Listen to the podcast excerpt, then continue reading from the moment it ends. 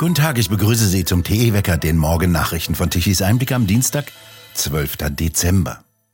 Für Überraschung bei den aus Deutschland angereisten grünen Klimabewegten sorgte in Dubai eine Streichung im Entwurf für den Abschlusstext. Dort fehlte nämlich die Formulierung über einen sogenannten Ausstieg aus Kohle, Öl und Gas. Es ist nur noch von einer Reduzierung bei Verbrauch und Produktion fossiler Brennstoffe die Rede. Baerbock und ihr grünes Auswärtiges Amt, in dem die frühere Chefin des Millionenkonzerns Greenpeace die Feder als Staatssekretärin führt, reagierten enttäuscht. Der vorliegende Vorschlag der Präsidentschaft sei eine Enttäuschung, so Baerbock und weiter wörtlich. Wesentliche Elemente sind für uns als EU inakzeptabel. Dem Text würden die nötigen Instrumente der Umsetzung fehlen, um überhaupt noch auf den 1,5 Grad Pfad zu kommen, sagte sie weiter. Die anderen Länder Afrikas, Asiens und Lateinamerikas müssten doch auch die nötige Energiewende machen. Offenbar verblüfft stellte sie fest, das würde ja sogar neue Kohlekraftwerke erlauben, und wörtlich sagte sie, das sendet falsche Signale für die Welt und unsere Wirtschaft. Nicht berichtet wurde, ob ihr bereits jemand versucht hat nahezubringen, dass sich nur sehr wenige Länder Energie wegnehmen lassen wollen, die sie dringend benötigen. Und dies nach dem Schock, dass überdies 22 Staaten in Dubai ankündigten, die Kernkraft verdreifachen zu wollen. Während aus deutschen Kreisen zu vernehmen war, dass sie so lange bleiben wollten, bis der Entwurf wieder ihnen passe, sagte der Chef des Gipfels Al-Jaber, er plane den Gipfel am 12. Dezember um 11 Uhr zu schließen. Der Abbau der Arbeitsplätze in der deutschen Industrie geht weiter. Autozulieferer Bosch hat angekündigt, 1500 Stellen in seinen Standorten Stuttgart-Feuerbach und Schwieberdingen in Baden-Württemberg abzubauen. Grund sei laut Nachrichtenagentur Reuters der Übergang zur Elektromobilität. Der Stellenabbau sei für die nächsten beiden Jahre geplant und vor dem Jahre 2028 soll es zu keiner betriebsbedingten Kündigung kommen.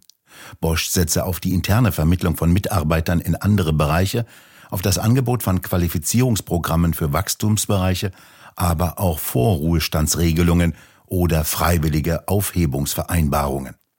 Wie es nach dem Jahr 2028 für die rund 80.000 Beschäftigten der Mobility-Sparte von Bosch weitergehe, ist unklar. Das Unternehmen betonte seine hohen Vorleistungen für die sogenannte Transformation der Automobilindustrie. Für die Produktion von Elektroautos werden nicht mehr so viele Beschäftigte wie bei der Verbrennerproduktion benötigt. In Niedersachsen wird jetzt mit der Zerstörung des Kernkraftwerkes Gronde begonnen. Das niedersächsische Ministerium für Umwelt, Energie und Klimaschutz habe jetzt die hierzu erforderliche Genehmigung nach 7 Absatz 3 des Atomgesetzes erteilt, so Betreiber Preußen Elektra in einer Pressemitteilung. Vor knapp zwei Jahren wurde das Kernkraftwerk abgeschaltet. Mit Gronde befinden sich nun alle drei niedersächsischen Anlagen der Preußen Elektra im Rückbau. Im Kernkraftwerk Stade habe jüngst der konventionelle Abbruch von Kraftwerksgebäuden begonnen. Im Kernkraftwerk Unterweser laufe der Rückbau auf Hochtouren. Mit dem Wissen aus diesen Rückbauprojekten seien wir bestens gerüstet und überzeugt, so Guido Knott, Vorsitzender der Geschäftsführung der Preußen Elektra, den nuklearen Rückbau von Gronde wie geplant Anfang 2037 abschließen zu können. Der derzeitige grüne Umweltminister von Niedersachsen, Christian Mayer, jubelt in einer Pressemitteilung, Atomkraft sei in Deutschland Geschichte. Der Beginn der Stilllegung und des Rückbaus des abgeschalteten Atomkraftwerkes in Gronde sei ein wichtiger Meilenstein für Niedersachsen. Stattdessen sollen die Flächen in Niedersachsen für Windräder verdoppelt werden. Außerdem hat die rot-grüne Landesregierung jetzt noch einmal das Klimagesetz verschärft und will der Windradindustrie zu mehr Umsatz verhelfen. Das Land verfolge nun das ambitionierte Ziel, so heißt es, bis zum Jahre 2040 treibhausgasneutral zu werden. Das verfügbare CO2-Budget werde noch einmal deutlich reduziert. Niedersachsen will mehr Wind- und Solaranlagen und behauptet damit, die internationalen Klimaziele zu erfüllen. Meyer hat allerdings noch nicht so richtig mitbekommen, dass die sogenannte Weltgemeinschaft gerade in Dubai mit Blick auf Deutschland nur eine Bemerkung übrig hat. Plemplem geworden. Der Bundesvorstand der FDP hat am Montagnachmittag beschlossen, in den nächsten Tagen eine digitale Mitgliederbefragung durchzuführen. Frage, soll die FDP die Koalition mit der SPD und den Grünen als Teil der Bundesregierung beenden? Als Antwortoptionen stehen Ja oder Nein zur Verfügung. Dies berichtet FDP-Vorstandsmitglied Christopher Gohl auf X. 14 Tage lang solle das Verfahren dauern. Die Abstimmung soll von einer fairen Darstellung von Pro- und Kontra-Argumenten begleitet werden. Das Ergebnis der Mitgliederbefragung sei nicht bindend, sondern diene der Meinungsbildung, so Gohl weiter. Die Entscheidung liege dann bei der Parteiführung. Dennoch könnte der Wille der FDP-Mitglieder die Zukunft der Ampelkoalition entscheidend beeinflussen. Währenddessen will die FDP-Spitze offenbar die Koalition fortsetzen. Wie Fraktionschef Christian Dürr gegenüber dem Deutschlandfunk sagte, sei sein fester Wille, weiter Bestandteil einer Bundesregierung zu bleiben. Im November hatte Matthias Nölke, FDP-Wirtschaftsdezernent in Kassel, Unterschriften für eine Mitgliederbefragung gesammelt. Darin sollte über einen Verbleib in der Ampelkoalition abgestimmt werden. 500 Unterschriften waren notwendig, um die Befragung herbeizuführen. Laut Gohl hatten 598 Mitglieder unterschrieben. Das Aufnahmeprogramm des Auswärtigen Amtes für Afghanen in Pakistan wird fortgesetzt. In der vergangenen Woche landete ein weiteres Flugzeug aus dem pakistanischen Islamabad in Leipzig. An Bord der vollbesetzten Maschine waren 188 Afghanen, denen die Bundesregierung die Aufnahme in Deutschland bereits versprochen hatte. Diese Afghanen müssen hierzulande kein Asylverfahren mehr durchlaufen, sondern erhalten umgehend Flüchtlingsstatus. Zuvor hatte die pakistanische Regierung angekündigt, Afghanen ohne Aufenthaltsstatus abschieben zu wollen. Nach Angaben der Regierung lebten rund 4,4 Millionen Afghanen derzeit in Pakistan, viele davon ohne gültige Papiere.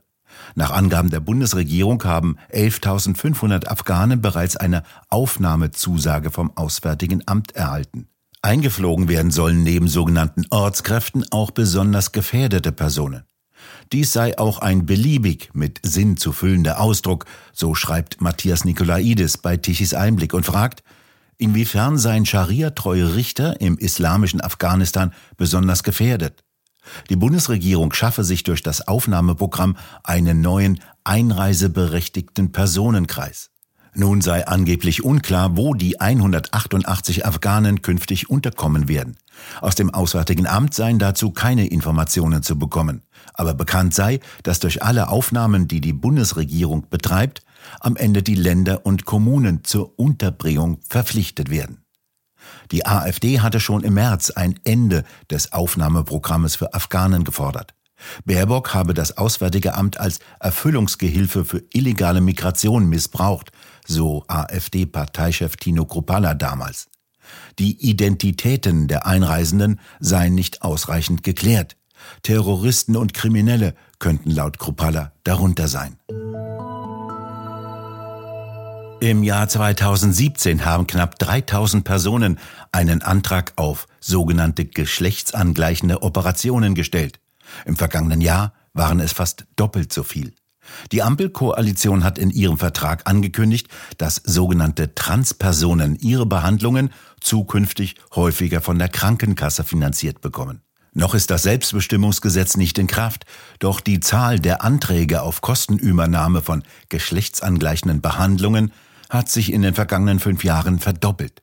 Dies geht aus einer Statistik des medizinischen Dienstes hervor, über die die Welt berichtet. Demnach hatten 2017 noch 2923 Personen einen Antrag auf Kostenübernahme bei der gesetzlichen Krankenversicherung gestellt. Im vergangenen Jahr waren es dann 5813 Personen. Unter die Kategorie fallen genital angleichende Operationen oder Brustentfernungen. Nach Angaben des medizinischen Dienstes erfüllten im vergangenen Jahr 55,2 Prozent der Antragsteller die medizinischen Voraussetzungen für die Kostenübernahme, 11,8 Prozent nur teilweise und 28,5 Prozent nicht. Während die Kosten für genital angleichende Eingriffe übernommen werden, gilt das nicht für die Entfernung der Rippen zur Verschlankung der Taille, wenn eine Operation von Mann zu Frau stattfinden soll. Die Besonderheiten bei der sozialmedizinischen Betrachtung geschlechtsangleichender Maßnahmen bei Transsexualismus würden vor allem darin liegen, sagt eine Sprecherin des medizinischen Dienstes, dass an einem dem Grunde nach biologisch gesunden Körper ein medizinischer Eingriff mit irreversiblen Folgen vorgenommen werde. SPD, FDP und Grüne wollen laut Koalitionsvertrag dafür eintreten, dass sogenannte Transpersonen ihre Behandlung zukünftig häufiger von der Krankenkasse finanziert bekommen. Die Kosten geschlechtsangleichender Behandlungen müssten vollständig von der gesetzlichen Krankenversicherung übernommen werden. Die Voraussetzungen sind dafür bisher unklar. Gegenüber der Welt teilte das Bundesgesundheitsministerium mit, dass die Überlegungen zu einer konkreten Ausgestaltung nach einem ersten Fachgespräch andauerten. Soweit die Nachrichten aus Dr. Frankensteins Labor. Der hat allerdings einen neuen Namen, Sven Lehmann, Queer, Beauftragter der Bundesregierung. Feuchte und milde Luftmassen kommen aus dem Westen herein. Es bleibt noch relativ warm, der Schnee schmilzt. Denn heute kommt ein neues Tief von Südwesten und bringt wieder Regen, vorwiegend in den Süden mit. Im Norden und Osten bleibt es eher trocken. Die Temperaturen reichen von 6 Grad wie im Norden in Hamburg, über 7 Grad wie in Dresden bis zu 12 Grad wie in Freiburg im Breisgau. Und nun zum Energiewendewetterbericht von Tichys Einblick. Deutschland benötigte gestern Mittag um 12 Uhr eine elektrische Leistung von 73 Gigawatt. Die 30.000 Windräder im Land lieferten gerade einmal 27 Gigawatt elektrischer Leistung um 12 Uhr. Installiert ist übrigens eine gesamte Leistung von 66 Gigawatt. Die Photovoltaikanlagen lieferten gerade einmal 5 Gigawatt an elektrischer Leistung um 12 Uhr und ab 15 Uhr dann schon wieder nichts mehr. Das reichte also vorne und hinten nicht. Kohle- und Erdgaskraftwerke lieferten 35 Gigawatt elektrischer Leistung um 12 Uhr mittags. Der Rest kam unter anderem von Biomassekraftwerken mit 5 Gigawatt und etwas wenig Wasserkraftwerken mit 2,7 Gigawatt elektrischer Leistung.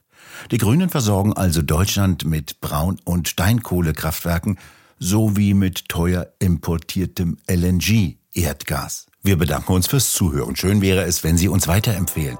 Weitere aktuelle Nachrichten lesen Sie regelmäßig auf der Webseite tichiseinblick.de und wir hören uns morgen wieder, wenn Sie mögen.